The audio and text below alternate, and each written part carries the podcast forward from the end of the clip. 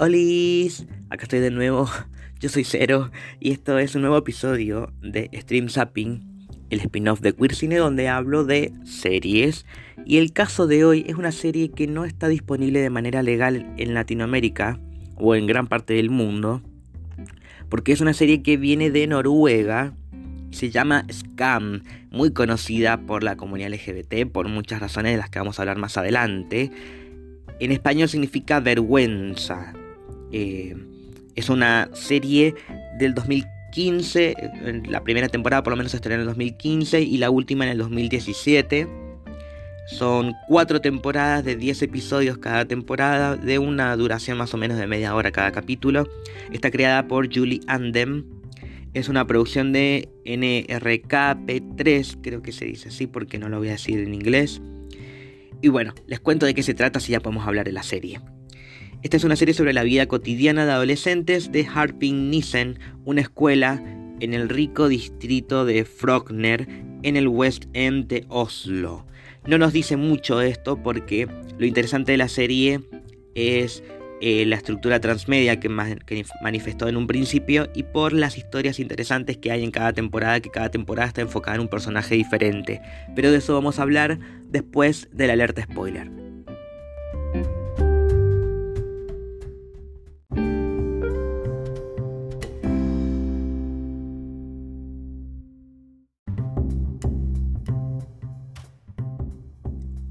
Bueno, si todavía no viste la serie, porque evidentemente te diste cuenta que no está disponible en ninguna plataforma legal, por lo menos en Latinoamérica, quiero decirte que esta serie la vas a poder encontrar en nuestro link que está en la descripción de nuestra cuenta de Instagram, arroba monstruos de closet, donde ahí vas a encontrar muchas cositas. Y entre esas, un Excel con la lista de todas las películas y series de las que hablo en este podcast y spin-off. Y eh, bueno, hay una página apartada del Excel que se llama Series de Stream Zapping, donde ahí vas a encontrar los links para poder ver la serie. Y además, por si no, no te, te es tan cómodo, también la puedes encontrar para descargar desde nuestro canal de Telegram. Yo sé que esto suena muy ilegal, pero lamentablemente no hay otra forma para poder ver esta serie y mucho menos con subtítulos en español. Así que ya tenemos esa complicación de por medio. Porque, no sé, si hay mucha gente que hable el idioma que se habla en Noruega, que no me acuerdo cuál es, pero que es muy complicado. Así que ahí te hice ese favorcito si todavía no la viste. Eh, porque además nos encontramos con... Hay muchas cosas interesantes en esta serie. Primero que la versión original es esta, la de Noruega del 2015. Pero hay otras versiones de las que también voy a hablar más adelante y cada una va a tener su capítulo porque son versiones diferentes, por más que están basadas más o menos en lo mismo. Tenemos la versión de España, la de Italia, la de Francia, la neerlandesa, la belga, la alemana y también la de Estados Unidos que se llama Scam Austin porque es la de esa ciudad de Estados Unidos. Hay un montón de versiones. Hay un rumor de que se está haciendo la versión mexicana, creo, pero todavía no se sabe mucho. Bueno, ¿qué otra cosa tiene interesante esta serie? Se confundía un poco con la estructura de la serie Skins, donde hay creo que siete temporadas de esa serie que por lo menos en Latinoamérica se podía ver a través de MTV, ahora está completa en Netflix, donde son capítulos de media hora, es una serie británica, donde hay una versión yankee, ya lo sé, pero la británica es la que tiene siete temporadas, donde en cada capítulo estaba protagonizado y enfocado en un personaje diferente, por más que los personajes se iban cruzando, tal vez eh, protagónico en uno, pero después personaje secundario en otro y así. Acá lo que pasa es que son cuatro temporadas donde cada temporada tiene a un personaje protagónico que luego de tener su protagónico va a formar parte de ser del casting como un personaje secundario. No tan recurrente, pero va a aparecer cada tanto. Tenemos el caso de la primera temporada de Scam, a Eva, que es una chica que en principio solamente su círculo social es su novio y el mejor amigo de su novio y ella quiere tener amigas mujeres porque así puede compartir otras cosas, porque siente que hay cosas que no las puede compartir con hombres todo el tiempo, por lo menos en la secundaria. Entonces empieza a crear o a ampliar su círculo social. El mejor amigo de su novio es un personaje importante que vamos a tener en la tercera temporada, que es la temporada que más nos va a importar para este podcast. Una de sus nuevas amistades es una chica nueva en la escuela que se llama Nura, que va a ser la protagonista de la segunda temporada. Tanto Eva como Nura, sus dramas son de chica con enamorada de chico, con personaje, personaje complicado. No tan complicado, pero complicado. No me parecieron tan interesantes y me enganché, pero obviamente que el personaje de la tercera temporada es el más interesante. Y en la temporada 4 tenemos a Sana, que es una chica que tiene conflictos un poquito más interesantes, pero también está enamorada de un chico que tiene problemas. Ella es musulmana y ella defiende mucho su religión, entonces su conflicto va a estar más enfocado por ese lado. Bueno, volviendo a Eva, de la primera temporada, ella está de novia con, no me acuerdo el nombre del novio. No me acuerdo, que tiene unos ojitos claritos, unos rulitos muy lindos, chico. Bueno, y el mejor amigo de su novio, que también es amigo de ella, es Isaac o Isaac, que es el protagonista de la tercera temporada. ¿Por qué lo nombro ahora? Porque en la primera temporada lo vemos como que parecía como que él había tenido un interés en Eva, como que él no quería que Eva estuviera o que volviera, porque obviamente que ella corta con su novio, no quería que ellos volvieran. Y después, a través de, no me acuerdo si creo que la agarran el teléfono algo así, eh, no, no de manera invasiva, sino porque, porque se da, eh, terminan con una teoría por parte de Nura de que Isaac está enamorado de su mejor amigo, que era el novio de Eva. Me parece que sí, pero eso no se retoma. Queda como indicio de, ah, mira, entonces Isaac es gay, porque le gusta a su amigo.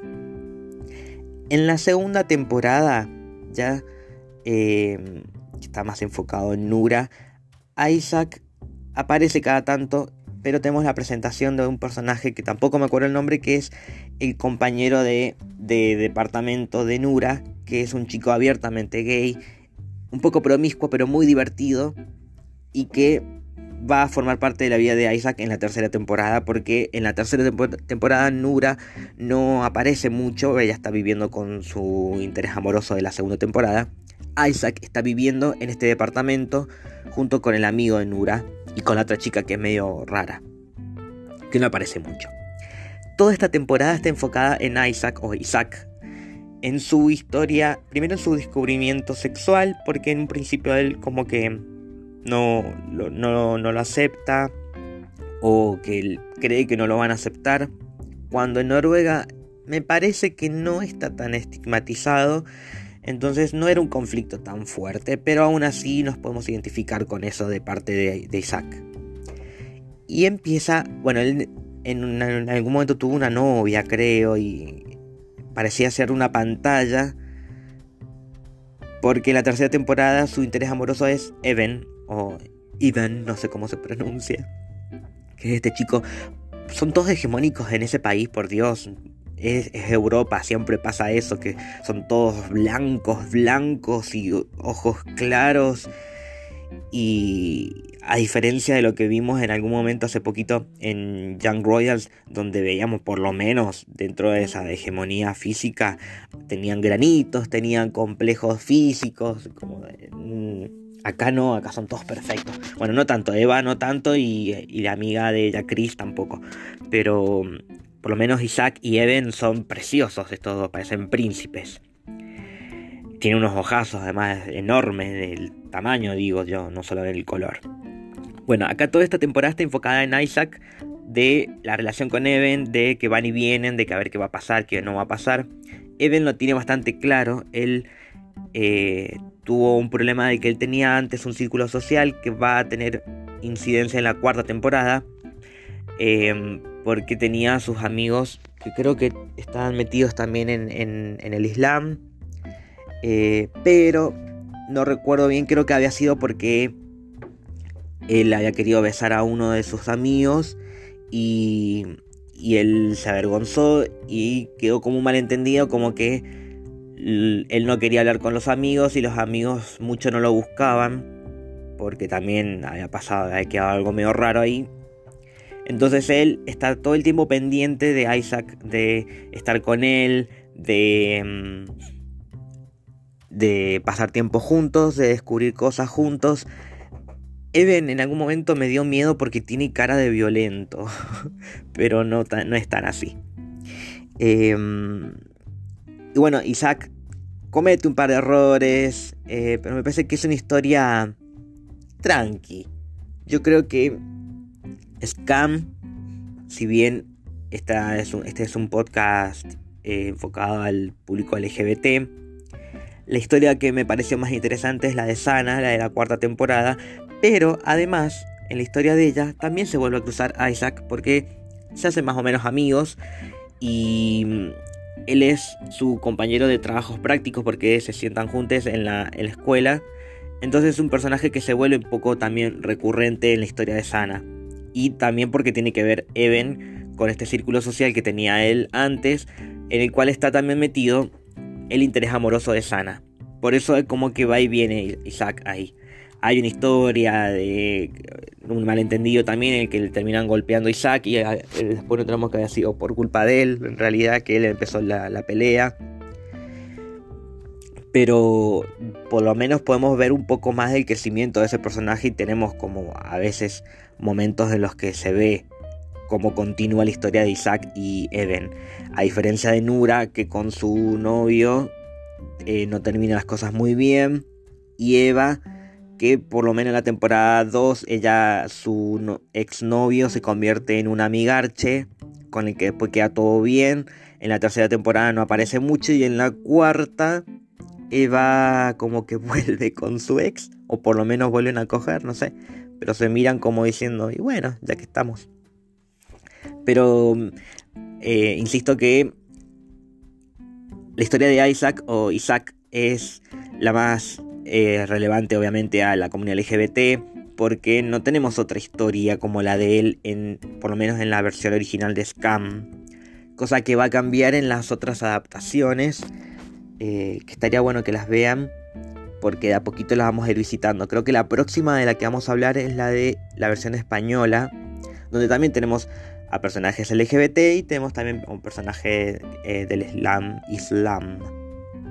Yo creo que eh, tal vez no nos pegó mucho esta serie porque nos llegó tarde y de manera ilegal a Latinoamérica, pero una de las, uno de los atractivos que tenía esta serie es que los personajes que aparecen, vamos a ver todo el tiempo, que están conectados con las redes, eh, que se hablan por mensajes y todo eso, y lo que aprovechaba la serie es una especie de interacción con el público en que cada vez que se emitía un episodio podíamos ver todo lo que hacían los personajes como si estuvieran en la vida real. Entonces no solamente filmaban los capítulos, sino que esas historias que mandaban a Instagram o los tweets que subían o todo lo que subían a Facebook, todo eso se podía ver realmente como de cuentas reales de los personajes y que sus fans podían visitar como si todo lo que sucedía en Scam estaba pasando en tiempo real.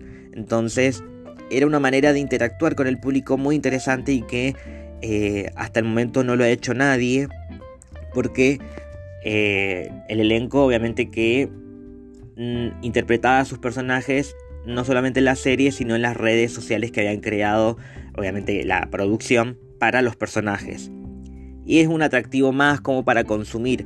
Creo que esto se explora un poco más en la versión española donde tenemos un personaje que es gay y que es youtuber y los videos que él sube a YouTube están en YouTube. Ustedes pueden entrar a YouTube y los, los videos que hacía él están ahí. Yo caí porque pensé que eran videos reales y no es de un hecho por un personaje. Pero las historias que cuenta él en YouTube son las que suceden en la serie. Es interesante. Yo digo que apostemos con Scam para que se sigan haciendo otras versiones y tal vez llegue de alguna forma a Latinoamérica, ojalá, genial sería. Y con un poquito más de representación, estaría bueno eso. Em, por más que sean dramas adolescentes, tal vez puedan ir variando con eso también. Pero es una serie linda y se ve rápido. Eh, muy, muy, muy, muy, muy tranquila. Y como ya les dije, la pueden encontrar tanto en los links que están en el Excel eh, o en, el canal de Telegram que tenemos, donde solamente pueden entrar a través del link de, de invitación que está también en la descripción de arroba monstruos de closet en Instagram. Creo que no tengo más nada para sumar en esta... Ah, sí, sí, quería terminar con una cosita. Me gusta la conversación que tiene Isaac con el personaje que no recuerdo el nombre en este momento tampoco, de, que es el... Un poco se termina siendo su amigo, el amigo Nura. Porque en un momento Isaac, cuando todavía no quiere aceptarse, le dice a él, bueno, pero yo no soy gay como vos, como que... Eh, a mí no me pasan esas cosas. Y el otro le termina explicando, a ver, espera, espera, espera, espera.